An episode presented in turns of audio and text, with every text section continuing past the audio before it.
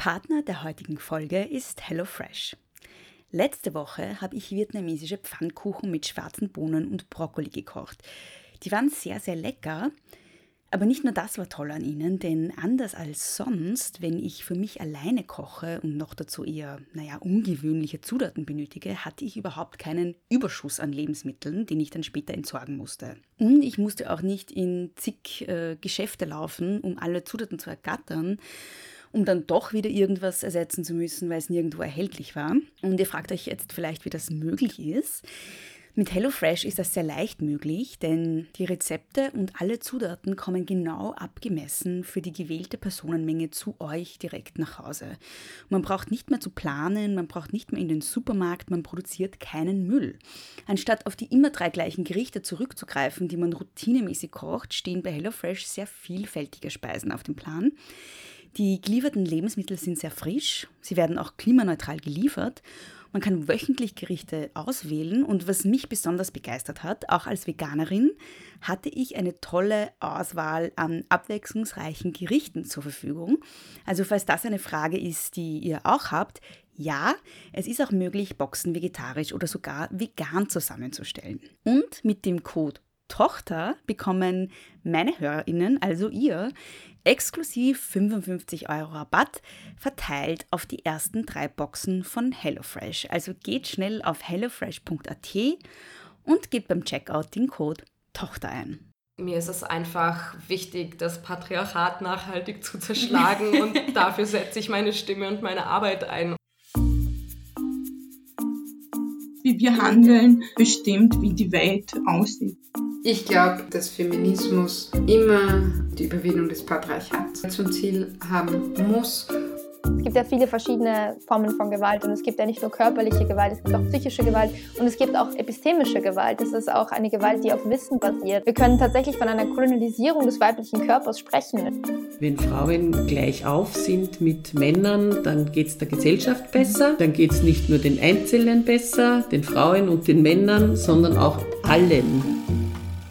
Wir werden zu keiner Veränderung kommen, wenn wir diese Veränderung nicht gemeinsam machen, weil wir eine Gesellschaft sind. Hallo und herzlich willkommen bei Große Töchter.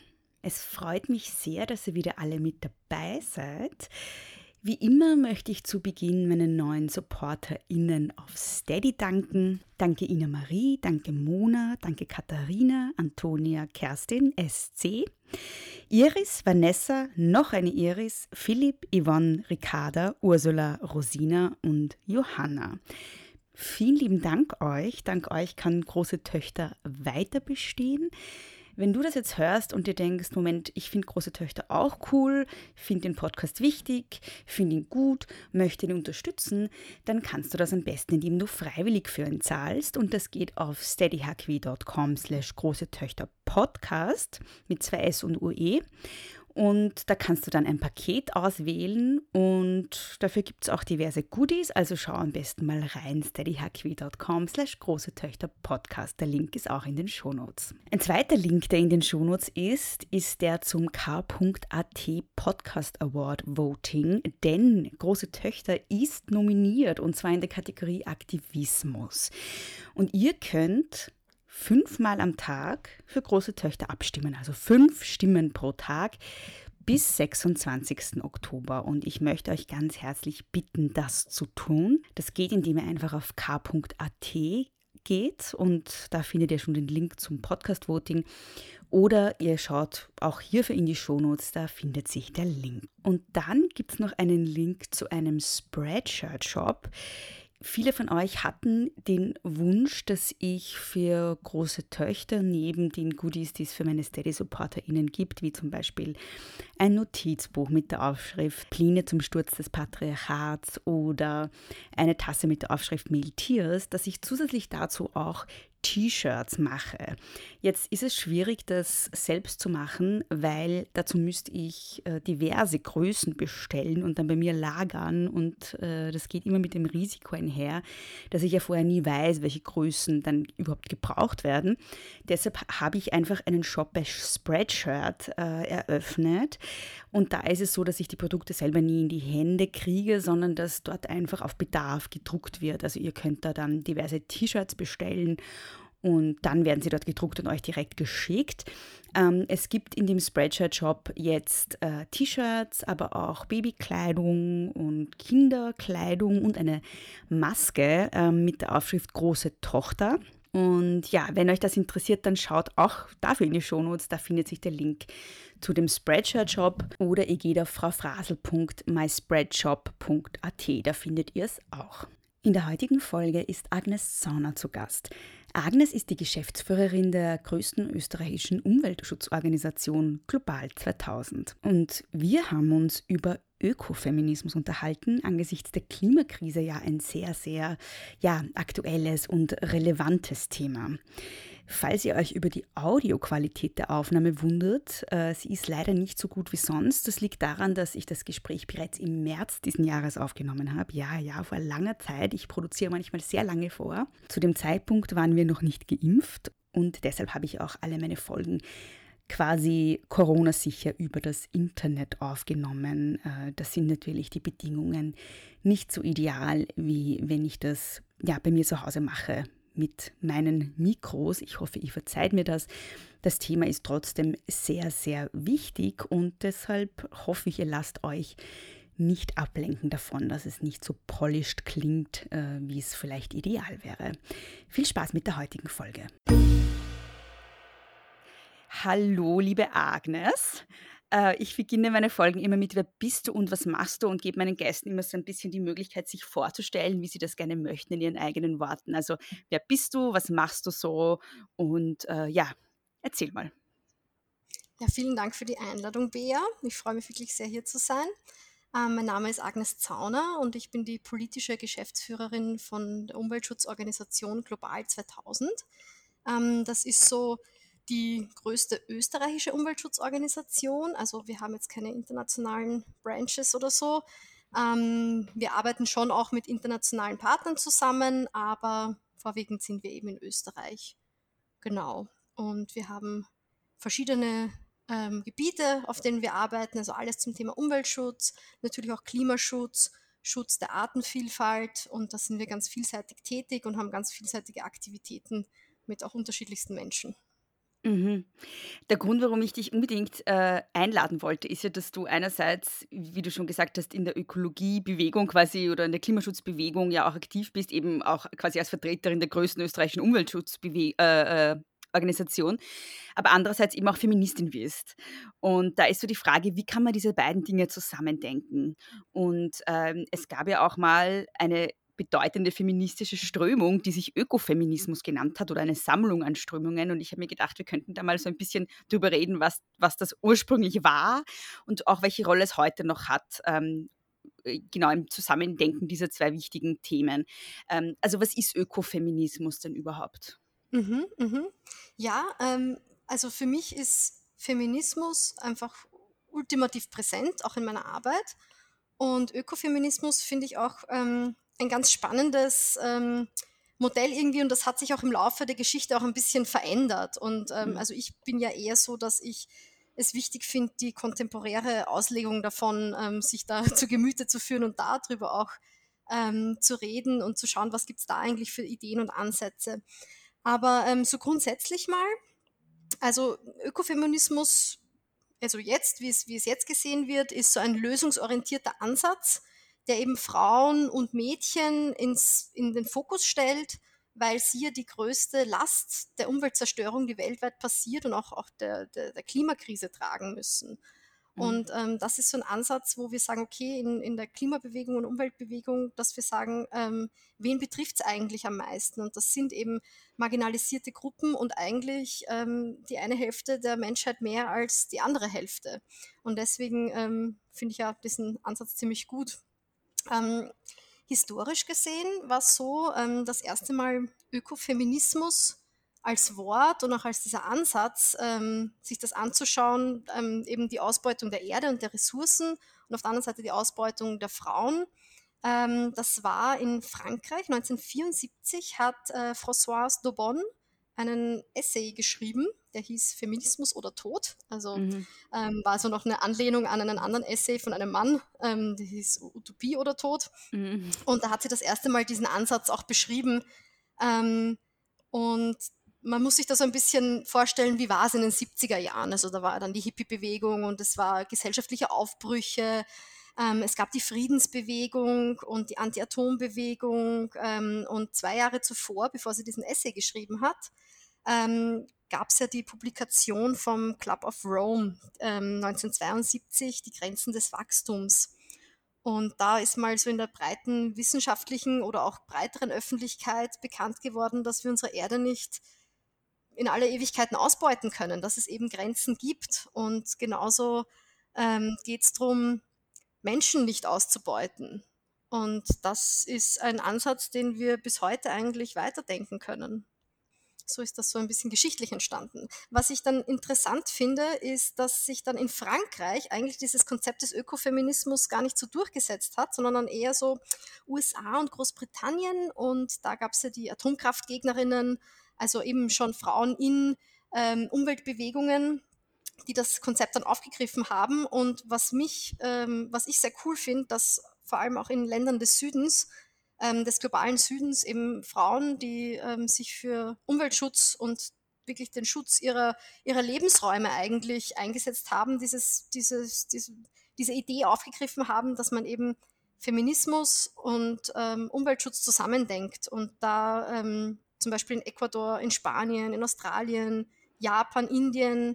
Da ist äh, Vandana Shiva, ähm, mhm. die eine große Vertreterin des Ökofeminismus ist, zu erwähnen. Ähm, aber auch zum Beispiel in Kenia, dieses Green Belt Movement, äh, was es gab, da hat, war die Umweltministerin und die Wissenschaftlerin, ähm, die Wangari Maathai, sehr ausschlaggebend. Also ich empfehle jeden äh, und jeder, sich über, über Wangari Maathai da mal zu informieren, weil das wirklich eine sehr interessante Frau war. Mhm. Und ja.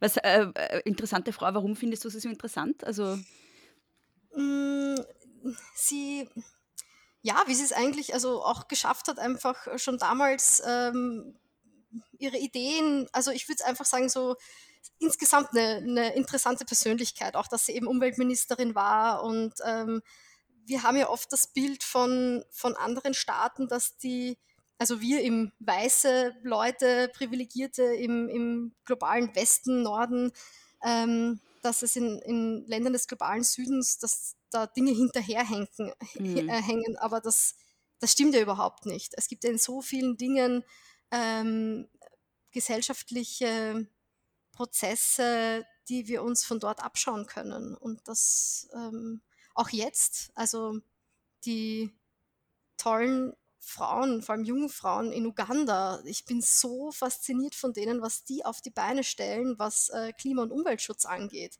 Das ist wirklich äh, ein Wahnsinn und da denke ich mir, da können wir viel von denen lernen. Mm, und dennoch ist das medial geprägte Bild von der Klimaschutzbewegung ein sehr, sehr weißes. Ja, das finde ich immer sehr interessant. Da gab es ja auch diese, diesen Skandal, als genau. die ähm, eine schwarze Aktivistin. Die Vanessa Nakate, genau. Genau, genau, danke. ähm, äh, genau, einfach aus einem Bild rausgecroppt mhm. wurde. Ähm, ja, voll. Ja. Also ja, es ist voll. auch ein, also, ein, Bild, das auch sehr künstlich hergestellt wird, dass es eine weiße Bewegung ist. Mhm.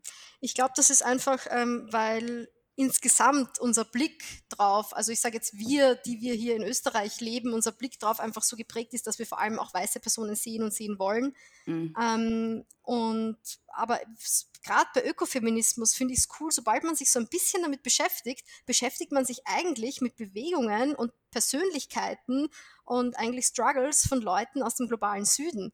Und das mhm. finde ich eigentlich auch ziemlich cool dran. Mhm, mhm. Ähm, um auch mal jetzt ein bisschen zurückzurudern, du hast im Vorgespräch zu mir gesagt, Ökofeminismus ist auch so ein bisschen ein schwieriges, äh, schwieriges mhm. Wort, weil es gibt ja ganz viele verschiedene Strömungen und ganz viele verschiedene VertreterInnen und der Begriff wird oft unterschiedlich äh, verstanden und deshalb findest du den Begriff Ökofeministin für dich jetzt auch ein bisschen schwierig, weil du nie weißt, wie das genau verstanden wird oder welche Strömung du mhm. zugeordnet mhm. wirst. Ähm, da ist natürlich jetzt meine Frage, welche Strömungen und VertreterInnen gab es denn und welche davon findest du problematisch oder an welchen davon würdest du Kritik üben wollen? Mhm. Also der Ökofeminismus hat ja immer in die aktuellen feministischen Debatten Einzug genommen. Also das, ähm, wenn wir jetzt sagen, okay, wir haben jetzt einen, eine materialistische Sichtweise geprägt, zum Beispiel durch Marx und so weiter, das, das wurde ja auch oder wird auch immer mit ähm, Ökofeminismus zusammengedacht, also mit ökologischen Fragen. Also da gibt es eigentlich, könnte man jede Strömung da so auch ein bisschen connecten mit, mit ökologischen Fragen. Ähm, jetzt, also für mich zum Beispiel, ähm, ich bevorzuge und ich finde das auch für mich das Richtigste, Richtigste ähm, ist eine intersektionelle Herangehensweise. Also das mhm. bedeutet eben verschiedene Unterdrückungsmechanismen als auch ähm, ja, ähm, Diskriminierungsformen auch zusammenzudenken. Also wie funktioniert das, wenn sich, ähm, wenn's, wenn sich Diskriminierungsformen überschneiden und das aber auch mit der ökologischen Frage zusammengedacht. Mhm. Ähm, das ist für mich ein, ein sehr guter Ansatz, ähm, weil ich auch zum Beispiel beruflich ähm, und auch privat einfach sehe, ähm, dass wir, dass es eben kein, kein Single-Issue-Struggle gibt. Deswegen finde ich diese Herangehensweise einfach, ähm, ja, die, die am passendsten ist, wenn man so ein bisschen das, was passiert und auch unsere Gesellschaft und so analysieren möchte. Mhm. Ähm, problematisch, ähm, da, wo wir gesprochen haben im Vorgespräch eben, dass ich mich oft jetzt nicht als Ökofeministin bezeichne, weil es vor allem im deutschsprachigen Raum oft immer noch die, die Verbindung gibt, wenn man es hört, Ökofeminismus, dann geht es so ein bisschen ins Esoterische rein, die Frau sei ja so naturverbunden. Und für mich ist das sehr problematisch, denn ähm, das sind ja wieder Zuschreibungen, so biologistische Zuschreibungen. Ähm, und wir kämpfen als Feministinnen dafür, dass alle die Wahlfreiheit haben, wie sie leben möchten in Wirklichkeit. Und sobald es wieder Zuschreibungen gibt, die Frau sei der Natur mehr verbunden und würde sich deswegen mehr um die Natur kümmern, ähm, dass es auch der Natur gut geht, ähm, halte ich halt für sehr problematisch, weil es das Politische daraus nimmt. Also es ist voll die mhm. Entpolitisierung. Mhm. Aber eben das gab es auch. Ich würde sagen, das gab es vielleicht mehr in den 80ern es gibt aber immer noch, vor allem im deutschsprachigen Raum, so ein bisschen Assoziation damit. Deswegen bin ich manchmal ein bisschen vorsichtig, wenn ich Ökofeminismus verwende, das Wort, und wenn ich es halt nicht erklären kann. Sobald ich es erklären kann, ist es ja eh wieder voll okay. Ja, ja. Wobei ich finde, dass es auch in Bezug auf diese angebliche Naturverbundenheit der Frau, um das jetzt mal ganz klischeehaft zu sagen, auch zwei verschiedene Zugänge gibt. Also es gibt den Zugang, der sagt, das ist quasi in der Natur begründet. Also das ist, so wie du gesagt hast, also biologistisch begründet. Mhm. Das ist, liegt in der, tatsächlich in der Natur der Frau. Ähm, mit der Natur verbunden zu sein. Und der zweite Zugang ist ja, ähm, dass man sagt, das ist jetzt nichts Natürliches, sondern das ist quasi etwas, was über Sozialisierung kommt. Voll. Über Sozialisierung sind Frauen, Mädchen dazu erzogen, fürsorglich zu sein, umsichtig zu sein, sich um die Natur mehr zu kümmern auch zum Beispiel. Ja? Na, ähm, genau, achtsamer zu sein auch vielleicht. Mhm. Und ähm, da gibt es ja dann auch diese ökofeministische Schiene, die sagt, das ist jetzt nicht, das ist Kultur und nicht Natur, aber in dieser Kultur sozusagen, also ähm, liegt ja auch Potenzial. Ja? Also in diesem sich kümmern, in diesem fürsorglich sein, liegt ja auch für ökologische Bewegungen ein Potenzial. Ja, voll. Also ähm, es ist auf jeden Fall so, das sehen wir auch in den Statistiken, dass sich Frauen und Mädchen einfach mehr äh, um die Natur scheren. Mhm. ähm, dass sie sich auch um andere Menschen mehr kümmern. Also dieses Kümmern, das wird uns beigebracht von klein auf. Ähm, das haben wir alle drin und ich würde jetzt auch nicht sagen, dass das was Schlechtes ist. Es ist ja nur problematisch, wenn das nur Mädchen und Frauen lernen und Männer halt mm. nicht. Oder mm. halt äh, mhm. männlich äh, ähm, assoziierte Personen.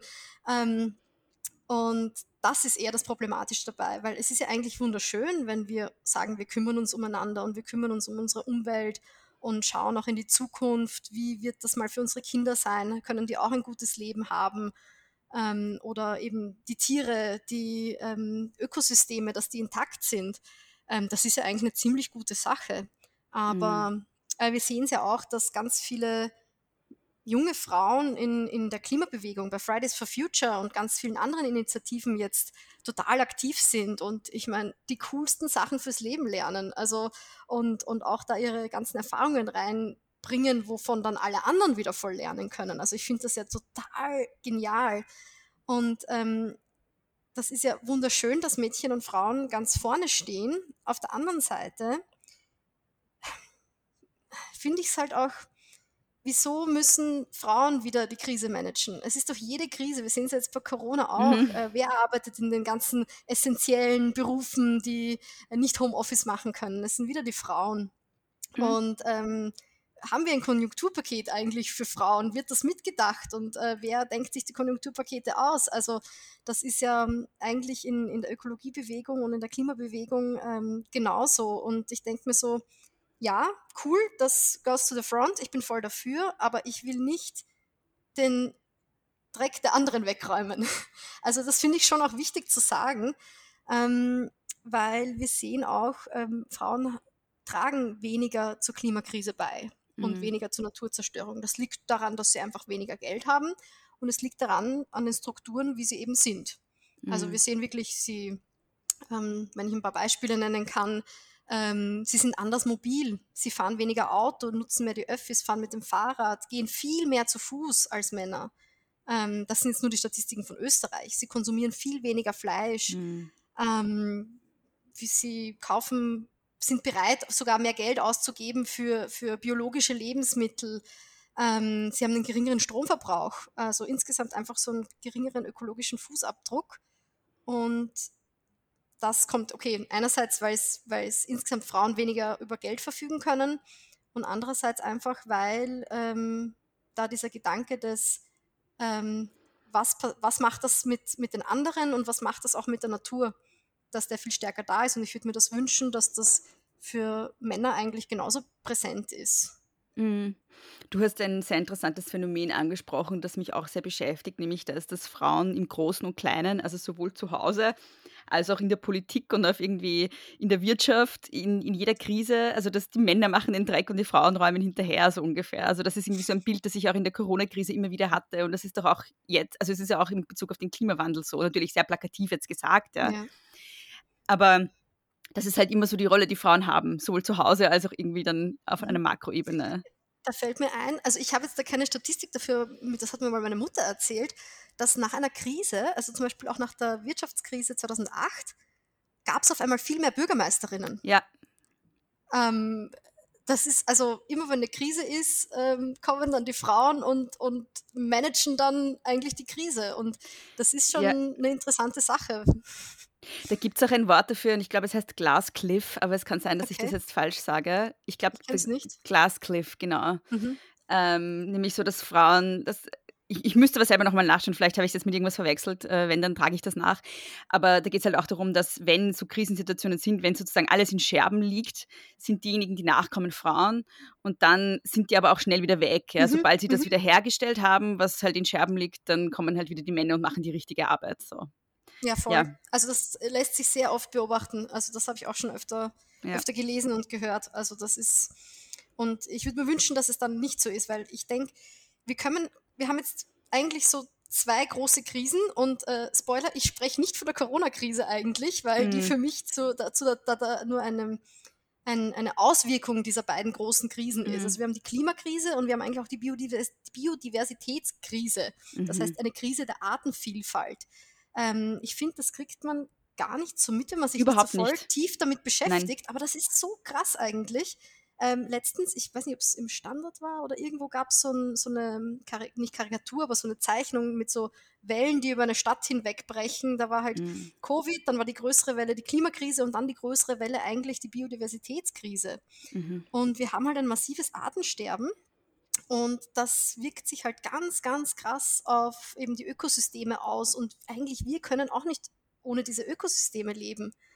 Und ähm, ja, das ist, jetzt habe ich ein bisschen den Faden verloren, aber ähm, dass, ähm, dass wir halt, ja, jetzt habe ich den Faden verloren. Das macht nichts. ich, ähm, Was war die Frage?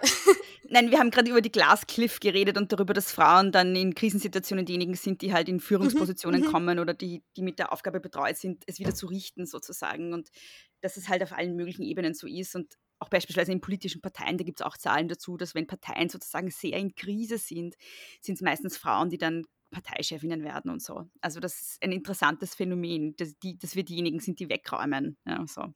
ja voll. Also Ähm. das, das habe ich auch schon ganz oft beobachtet und, und, äh, und gelesen. Und ähm, ich denke mir, es wäre schön, wenn es nicht so wäre. Ich meine, wir haben jetzt gerade die, die Corona-Krise und wir haben die Klimakrise und wir haben eben die Biodiversitätskrise, also die Krise der Artenvielfalt. Wir haben gerade ein ganz massives Artensterben auf der Welt, das einfach Mhm. die Ökosysteme auch beeinflusst. Und ähm, mit dem Klima und mit der Biodiversität, da beschäftigt sich die, die ähm, Umweltbewegung auch gerade ganz massiv damit, wo Frauen vorne sind. Und ich denke mir, Mhm. wir können es nur lösen in diesem ganzheitlichen Ansatz. Also wenn wir sagen, okay, es, es, die, die Klima- und Biodiversitätskrise wird nicht weiß und männlich gelöst werden können. Also nur so. Es braucht einen diversen Ansatz und halt zwar auf allen Ebenen. Also du hast vorher angesprochen, auch in, in politischen Parteien, ähm, wenn eine Krise ist, dass dann Frauen nachkommen, ähm, also Frauen diese Krise managen. Und ich denke mir, ähm, wenn wir es jetzt schaffen, auch an Entscheidungsstellen ähm, möglichst divers zu sein und auch, ich spreche da von meiner eigenen Organisation, äh, wir wollen auch ähm, möglichst divers und einen ganz ganzheitlichen, lösungsorientierten Ansatz fahren. Ähm, ich meine, da gibt es immer noch Verbesserungspotenzial und alles, ähm, dass wir es, glaube ich, nur so schaffen werden. Mm. Aber die feministische Forderung ist ja, dass es langfristig dann so bleibt, also dass die Machtverteilung dann langfristig Genau. fairer gestaltet ist und nicht nur jetzt kurzfristig, damit man, wie gesagt, nur zum Wegräumen Mhm. eingesetzt wird. So. Mhm. Genau, Ja. weil sonst, sonst gibt es ja automatisch wieder ein System, wo jemand besser gestellt ist als jemand anderes. Weil ähm, ich selber als weiße Frau zum Beispiel kann mir ja auch gar nicht, also ich kann versuchen zuzuhören, ich kann versuchen Dinge zu verstehen, aber ich kann ja nicht die, die Lebenswelt und Realität von jemandem, wer in einem anderen Land aufgewachsen ist, wer Women of Color zum Beispiel, wa- was die erfahren an ihrer Lebensrealität, kann ich ja gar nicht nachvollziehen. Deswegen kann ich ja nicht Entscheidungen für die treffen. Mm. Ähm, das, deswegen brauchen wir halt dies, die, deswegen ist es ja kein Single-Issue-Struggle. Mm. Du hast vorhin schon angesprochen die Grenzen des Wachstums und du hast angesprochen, dass im Ökofeminismus eben die Unterdrückung von Frauen und Mädchen mit der Unterdrückung der Umwelt und von Tieren äh, zusammen gedacht wird, auch dass es halt sozusagen auf dasselbe System zurückzuführen ist. Und da ist die Frage, wie hängt Umweltzerstörung mit Patriarchat zusammen? Also wie denkst du das zusammen? Und welche Rolle spielt dabei dann Kapitalismus? Mhm, mhm. Ja, ich finde, diese zwei Sachen sind sehr verschränkt, also Patriarchat und Kapitalismus.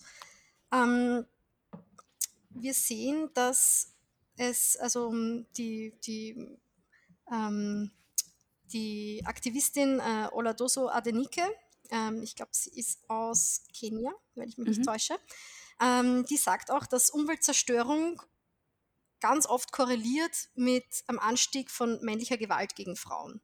Das Aha. ist zum Beispiel ein Beispiel. Ähm, es ist so, dass ähm, Frauen ja auch stärker von der Klimakrise und von Umweltzerstörung betroffen sind, also so weltweit gesehen. Also viel mehr betroffen sind als Männer, weil sie eben oft in, äh, mein, das ist auch bei uns so, Frauen sind mehr zu Hause, äh, kümmern sich dann mehr um die Kinder, sind äh, da für die Ressourcenbeschaffung. Das ist in anderen Ländern, dann sieht das eher so aus, dass man ähm, Wasser von wo holt. Also nicht alle Menschen auf der Welt haben, haben Wasser in, in der Wohnung. Und auch ähm, die Care-Arbeit machen, also für die Leute, die also auch von, von Hitze, von, von, von Umwelteinflüssen einfach auch betroffen sind. Ähm, wir sehen auch, dass Frauen eigentlich, also 80 Prozent der kleinteiligen Landwirtschaft auf der Welt wird von Frauen betrieben. Und Landwirtschaft ist halt super anfällig für Klimaveränderungen. Also sobald es da trocken wird, gibt es da keine Erträge mehr. Ähm, und, äh, oder Fluten oder und so weiter. Gleichzeitig besitzen sie aber nur 20 Prozent weltweit des, äh, des Ackerlands. Also da sehen wir halt, wer ist zuständig und wem gehört es eigentlich, ist auch wieder eine, ähm, ist auch wieder unterschiedlich. Und ähm, die UN zum Beispiel geht davon aus, dass Frauen ein 14-prozentiges höheres Risiko haben, ähm, von, von der Klimakrise äh, betroffen zu sein. Vier, äh, Mhm. nein, nicht 14 Prozent, viermal, 14 Mal, so dass ich es Mhm. rausbringe, 14 Mal höher als Männer. Also das ist schon ein gewaltiger Faktor. Was heißt Und betroffen in dem Zusammenhang? mh, dass sie äh, Nachteile haben, Mhm. dass sie irgendwelche Nachteile haben. Also wir sehen auch zum Beispiel, dass 80 Prozent der Klimaflüchtlinge äh, weiblich sind.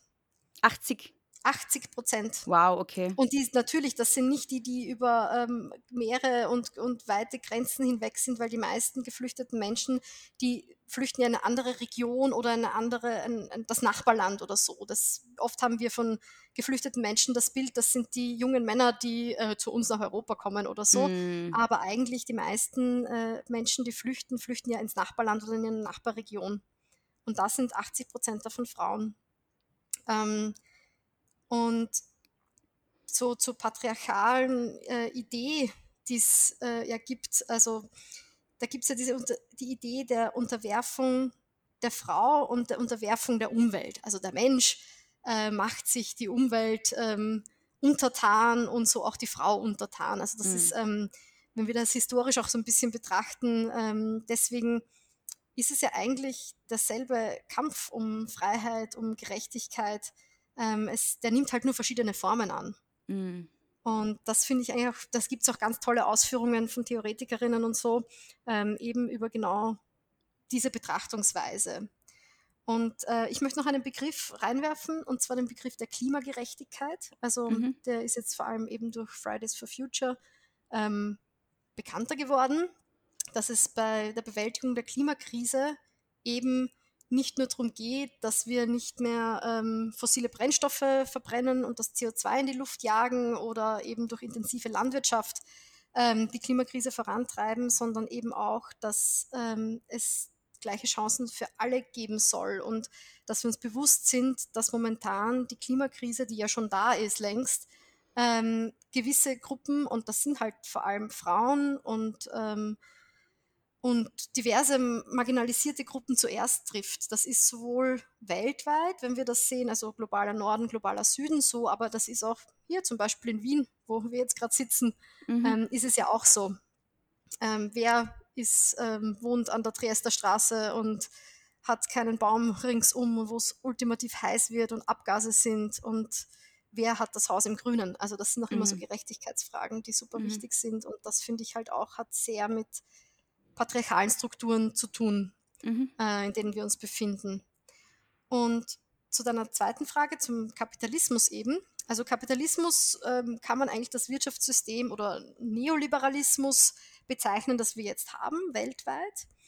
Und da ist ja das Kernproblem das, dass die natürlichen Ressourcen ausgebeutet werden. Und es ist darauf ausgelegt, dass ähm, diese Ressourcen und die Arbeit von Menschen für wirtschaftliche Interessen ausgebeutet wird. Das heißt, um Geld einfach zu vermehren.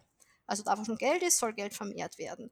Und ähm, jetzt haben wir aber eben die Grenzen des Wachstums. Das hat, ist ja schon vor 50 Jahren erkannt worden. Und Mm. ähm, schon langsam sickert das, glaube ich, dass äh, irgendwann da ein Ende da ist, dass wir nicht einfach sowohl die Natur als auch den Menschen auf ewig ausbeuten können. Das funktioniert nicht.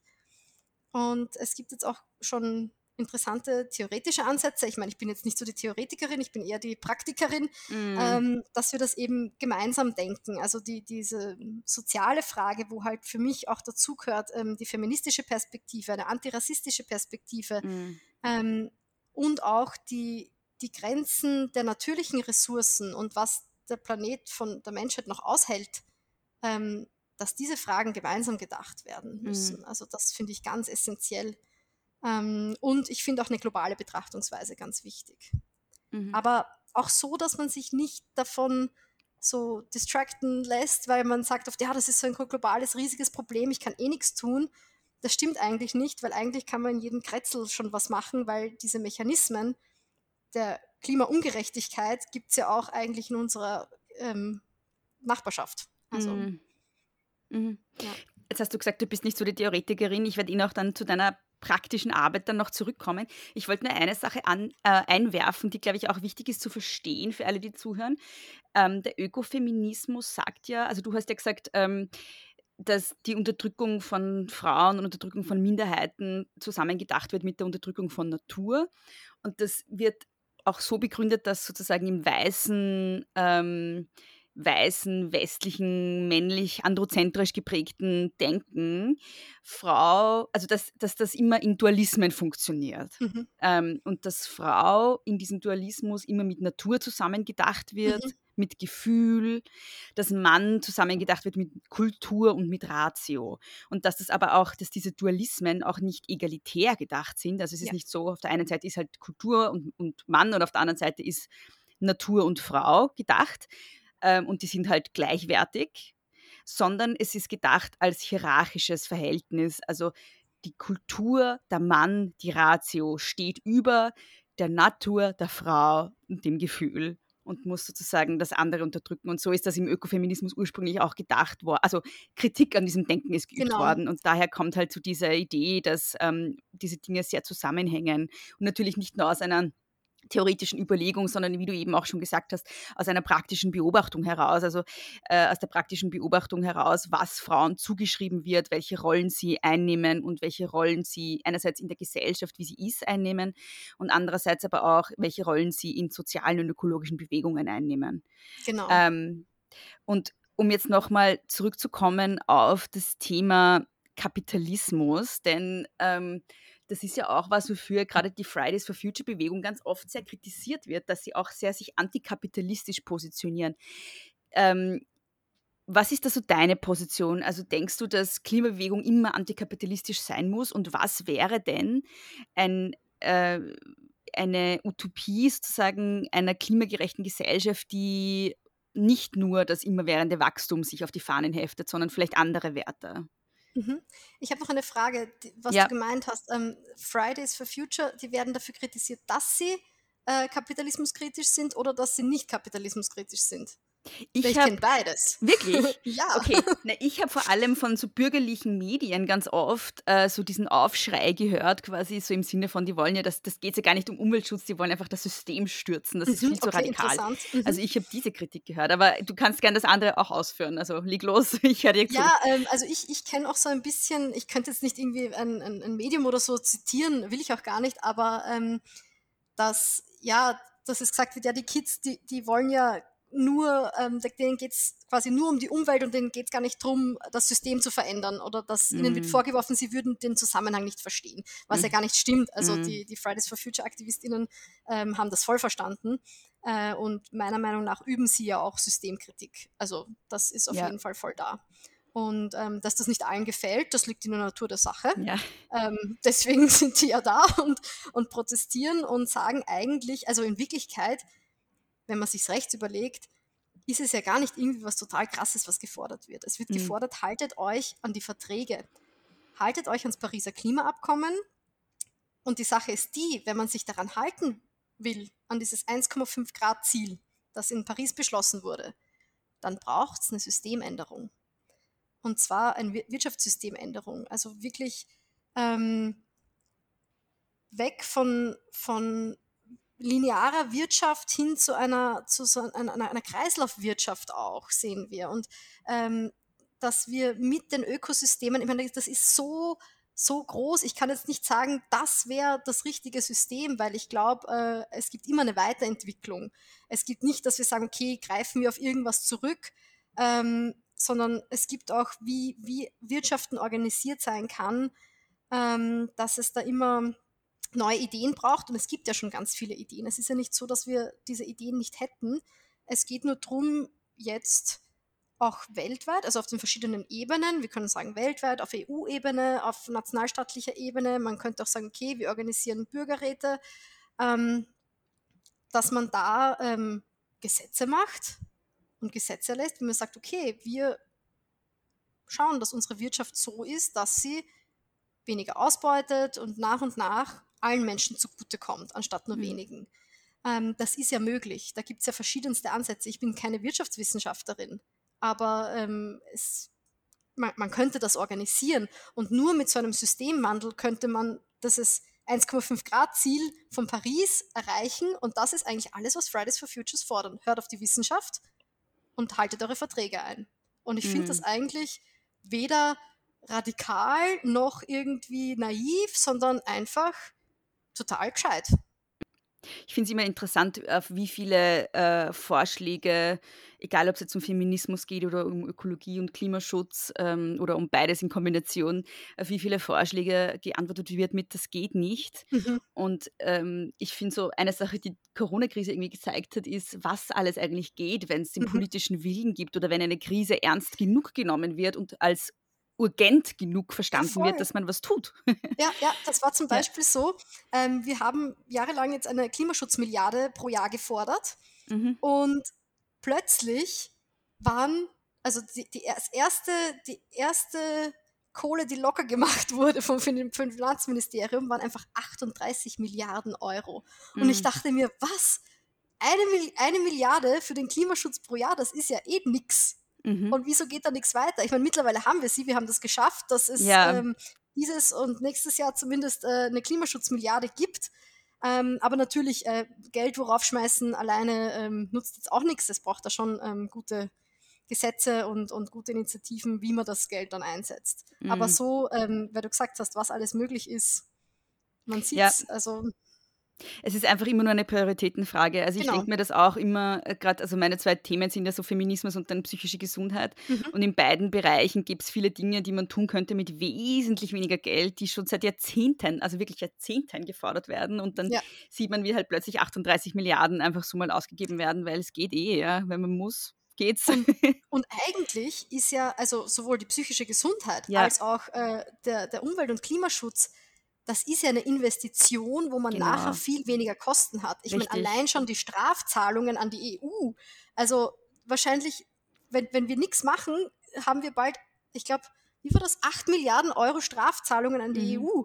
Und Mhm. für jeden Tag, der vergeht, wo wir kein Abfallwirtschaftsgesetz haben, kein neues, ist halt ein Tag, wo es dann ähm, brenzlig wird. Also äh, das sind nur die Strafzahlungen. ja. Wenn wir diese ganzen anderen Kosten, und das Ja. Zähle ich halt die, die persönlichen Kosten von Menschen gar nicht mit, sondern wirklich die, die ökonomischen Kosten, Mhm. die uns drohen an, ähm, an Reparatur, an wenn es Umweltkatastrophen gibt und so weiter. Ähm, das, Mhm. das zahlt sich doch überhaupt nicht aus, nichts zu machen. Mhm. Genauso eben bei der psychischen Gesundheit, Ja. da ist es ja auch so. Ich meine, man kann die Krankenkassenkosten, aber auch die persönlichen Kosten. Ja. Ähm, ist voll krass. Also, Auch beim, auch beim Thema Gleichberechtigung der Geschlechter ist es so. Also Ja. es gibt, ich habe die Zahlen jetzt nicht im Kopf, aber es gibt tatsächlich von der Europäischen Union Zahlen, wie viel uns das kostet, dass Frauen einfach so Mhm. ähm, schlechter gestellt sind in Österreich. Und wie der psychischen Gesundheit natürlich ist es auch so, weil wenn du da auf der einen Seite bei Psychotherapie einsparst, verursachst du halt die Kosten dann auf der anderen Seite mit Krankenhausaufenthalten und Mhm. Reha und, Voll. und Frühpensionierung und was weiß ich alles. Und das alles ist ja eigentlich darauf zurückzuführen, auch bis zu einem gewissen Grad, dass wir alle extrem kurzfristig denken. Mhm. Und ist das nicht auch Teil kapitalistischen Denkens? Also, ja, es wird sich einfach darauf verlassen, dass es so weitergehen kann. Und auch, ähm, ich glaube, deswegen, manchmal sehe ich auch ein bisschen so einen Generationenkonflikt, ähm, weil ähm, die Jungen sagen, hey, bitte denkt doch, ihr Menschen, die jetzt an der Macht seid, denkt doch bitte langfristiger, es geht um unsere Zukunft. Und sagen, ja, okay, vielleicht denken die nicht so langfristig, weil sie denken, ja, wurscht, nach mir die Sintflut. Also ich lebe eh nicht mehr so lang. Ähm, das ist so ein bisschen, ich finde, es hat so ein bisschen, also ich finde, dass es so ein bisschen unternehmerisches Denken ist, weißt du? Also Mhm. deshalb sage ich kapitalistisch. Es geht immer nur bis zum nächsten, äh, bis zum nächsten Abschluss, bis, bis zur nächsten Zahl, die halt irgendwie dasteht und da muss halt ein Plus davor stehen, weißt du? So, so kommt es mir ein bisschen vor. Und Ja. auch in, in politischen Entscheidungen, es geht einfach immer nur bis zur nächsten Wahl. Mhm. Es ist einfach Mhm. nie nachhaltig gedacht, so. Auf Wobei allen ich- Ebenen. Ja, da stimme ich dir zu, wobei ich schon merke, also und ich, ich kenne auch Unternehmerinnen und Unternehmer, die da ähm, gar nicht so denken, sondern die Mhm. auch wirklich, also die haben schon ein Business und ein Businessmodell und alles und, und wollen auch wirklich auch Geld machen. Das ist ja jetzt, finde ich ja nicht problematisch. Ähm, die das, die sagen, okay, ähm, ich denke langfristiger und ich möchte halt in 10, in 20, in 30 Jahren auch noch Business machen können Mhm. und, ähm, und denken halt so und ziehen halt ein Modell auf, wo das funktioniert, wo ich sagen kann, ja cool, ähm, das ist jetzt vom ökologischen Standpunkt her echt super. Äh, Mhm. Oder sie bemühen sich zumindest voll. Ähm, und ich merke, also ich habe auch wirklich, äh, ich treffe auch größere Unternehmerinnen und Unternehmer, auch in, in Branchen, wo die, also die einfach auch voll nicht den ökologischen äh, Standards entsprechen und die sich Mhm. ändern müssen. Mhm. Und selbst die, die wissen das. dass Mhm. sich was ändern muss. Die sehen ja jetzt schon die EU-Auflagen und alles. Aber trotzdem jetzt zum Beispiel in Österreich ihre eigene Interessensvertretung, die Wirtschaftskammer, blockiert das voll, weil sie einfach die Interessen von ein paar wenigen wichtiger nimmt als die Interessen von de der meisten ihrer Unternehmen. Und das Ja. finde ich eigentlich schon krass, ähm, wie viele Leute eigentlich doch den längerfristigen Blick haben. Mhm. Obwohl sie ihr Business und ihr Geschäftsmodell und, und so in, in unserem kapitalistischen System haben. Also ich glaube, die Bereitschaft wäre da. Mm. Um jetzt nochmal zurückzukehren zur Klimaschutzbewegung, ähm, welchen Stellenwert haben da deiner Wahrnehmung nach feministische Perspektiven? Mm, Man sieht, also dadurch, dass die Fridays for Future jetzt vor allem so präsent sind Mhm. und da sehr viele, ich meine, natürlich sind das äh, junge Menschen, die ähm, relativ privilegiert auch sind. Das ist ihnen auch sehr bewusst. Also ich, hab, ich bin schon sehr viel im Austausch mit der Fridays for Future Bewegung in Wien zum Beispiel. Ähm, das ist den jungen Leuten da auch wirklich ähm, sehr bewusst, dass sie eine privilegierte Position haben. Aber ähm, dadurch, dass da eben, glaube ich, auch so viele junge Frauen und auch Mädchen präsent sind, ist das für die völlig klar. Die haben Rednerinnenlisten, da wo das natürlich 50-50 aufgeteilt Mhm. ist. Die Mm. ähm, sagen, hey, natürlich äh, steht eine Frau vorne und gibt das Interview ähm, und Mhm. wir zeigen da die Perspektive auf. Ich sage nicht, dass alles perfekt ist und auch zum Beispiel, ähm, mh, ja, ich würde auch sagen, ähm, in meiner Organisation können wir es immer noch also besser machen und niemals den Anspruch haben, dass wir jetzt so super divers und feministisch und alles sind. Aber ähm, ich würde sagen, so wie es jetzt gerade ist und wenn vor allem junge Menschen da sind, steht es ganz gut da. Ich merke das auch. Ähm, wir haben Mhm. ziemlich coole Freiwilligenprogramme und gerade die Leute, die dort engagiert sind, bringen echt das Thema intersektionelles Denken und Feminismus und, und das ganzheitliche Denken. Also eigentlich was auch der Ökofeminismus, der irgendwie der aktuelle ist, nämlich dieser intersektionale, was der besagt, die sagen, hey, äh, lasst uns das machen, lasst uns Projekte so angehen und, und so denken, mit dieser Perspektive. Und, und das sickert dann echt auch in unsere ziemlich große Organisation ein.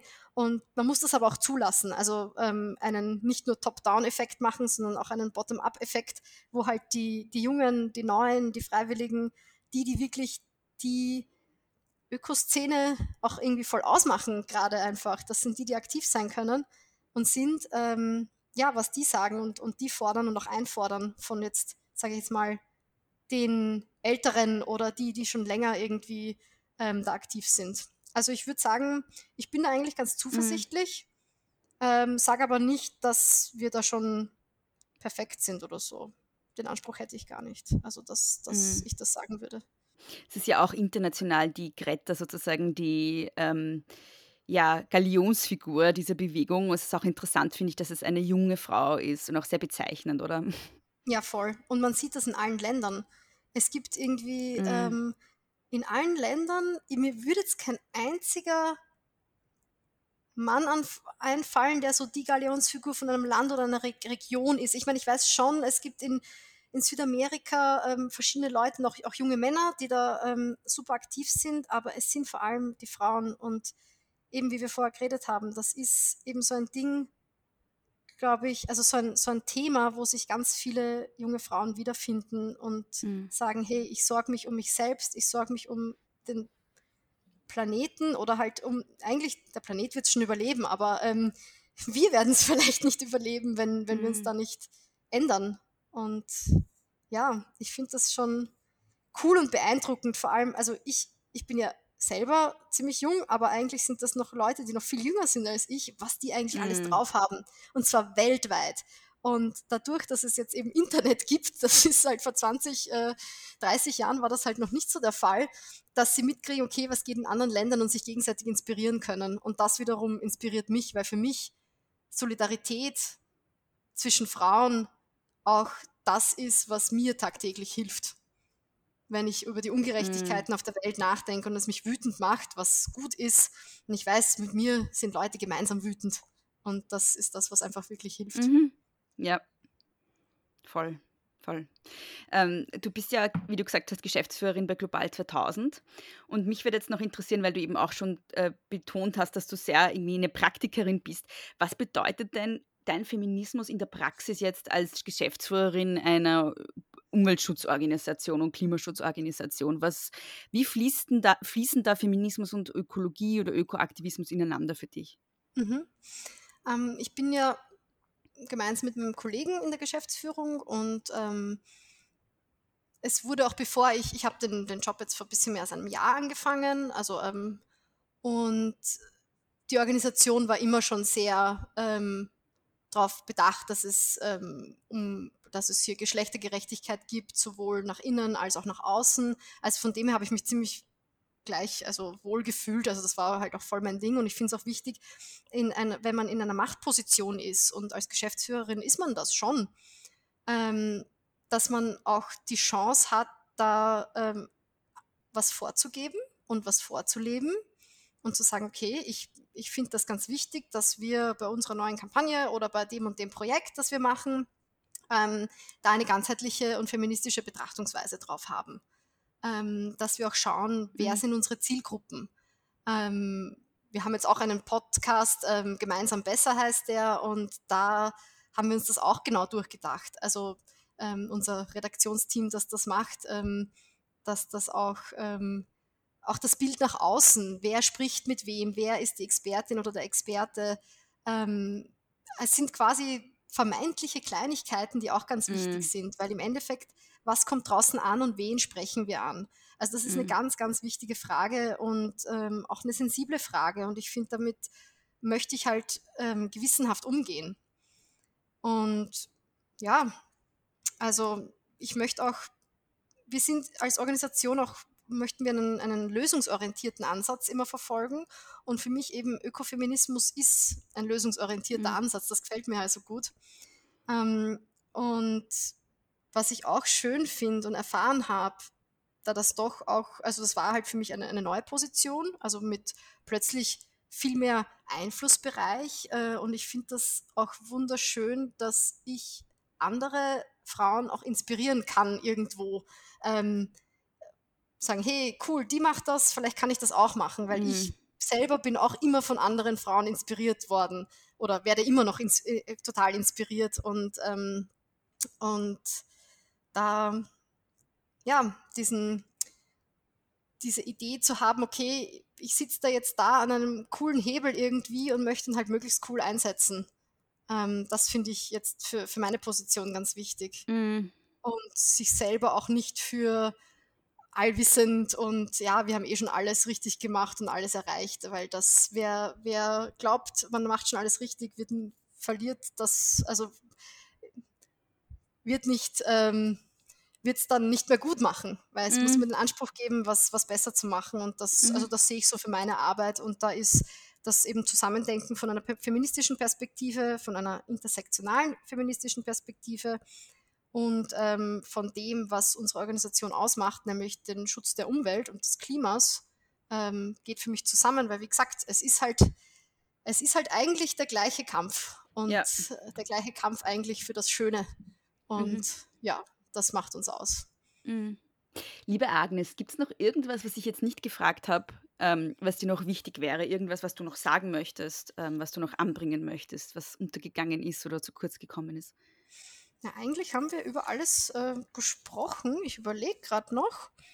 Hm, nee, also eigentlich finde ich. Ähm, achso, vielleicht möchte ich noch sagen ähm, an die Hörerinnen und Hörer, äh, wenn euch das interessiert, dass ähm, folgt doch auf Social Media. Also bevor man sich jetzt da so theoretisch reintigert, ich meine, natürlich kann man das coole Buch von ähm, Maria Mies und, und Vandana Shiva lesen, Ökofeminismus, mhm. aber ich finde es eigentlich ähm, praktischer, sich zuerst eigentlich so über Social Media zu verbinden, folgt den den äh, tollen Aktivistinnen aus Uganda, Vanessa Nakate und ganz viele andere junge Frauen, was die eigentlich so machen und posten, weil das ist für mich der Ökofeminismus, wie er jetzt ist. Und das ist eigentlich ähm, mega inspirierend und cool. Und theoretisches Wissen kann man sich dann auch immer noch aneignen. Mhm. Aber ich würde mhm. von, von, von dem Zeitgenössischen ausgehen und mich dann vielleicht nach hinten arbeiten. Mhm. Dann kannst du den Leuten noch sagen, wo sie dich finden und Global 2000. Ja, klar. Mhm. Also global 2000.at ist unsere Homepage. Wir haben natürlich, ähm, wir sind auf allen Social Media Plattformen vertreten. Mir würde es Mhm. keine einfallen, wo wir nicht vertreten sind. Ähm, einfach global 2000, 2000 als Zahl geschrieben. Mhm. Ähm, mich findet man auf Twitter, Agnes-Zauner.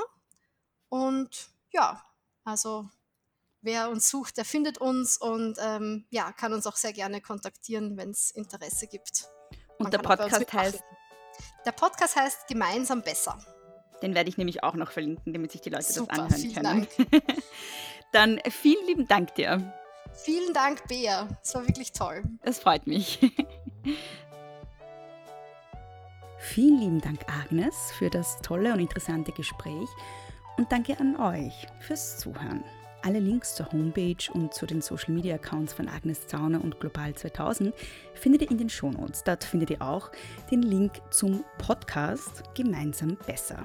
Wenn ihr große Töchter gut findet und den Podcast unterstützen wollt, dann könnt ihr das auf verschiedene Arten. Zum einen könnt ihr aktuell für große Töchter beim K.at Podcast Award voten. Da würde ich mich riesig, riesig drüber freuen. Große Töchter ist in der Kategorie Aktivismus nominiert und ihr könnt ihm fünf Stimmen am Tag geben.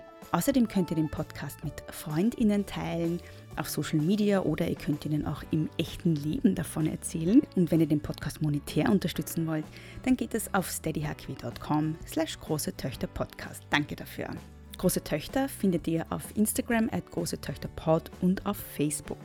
Wenn ihr mir etwas mitteilen wollt, sei es Feedback oder Kritik oder wenn ihr einen Vorschlag habt für eine zukünftige Gästin, dann geht das am besten unter großetöchterpodcast at gmail.com. Große Töchter könnt ihr auf der Homepage großetöchter-podcast.at hören oder überall dort, wo es Podcasts gibt, auf Spotify, Apple Podcasts oder Google Podcasts oder wo auch immer ihr gerne Podcasts hört. Mich findet ihr auf Instagram und auf Twitter at Frau Frasel und ich wünsche euch eine schöne feministische Restwoche. Bis zum nächsten Mal. Nicht kleinkriegen lassen.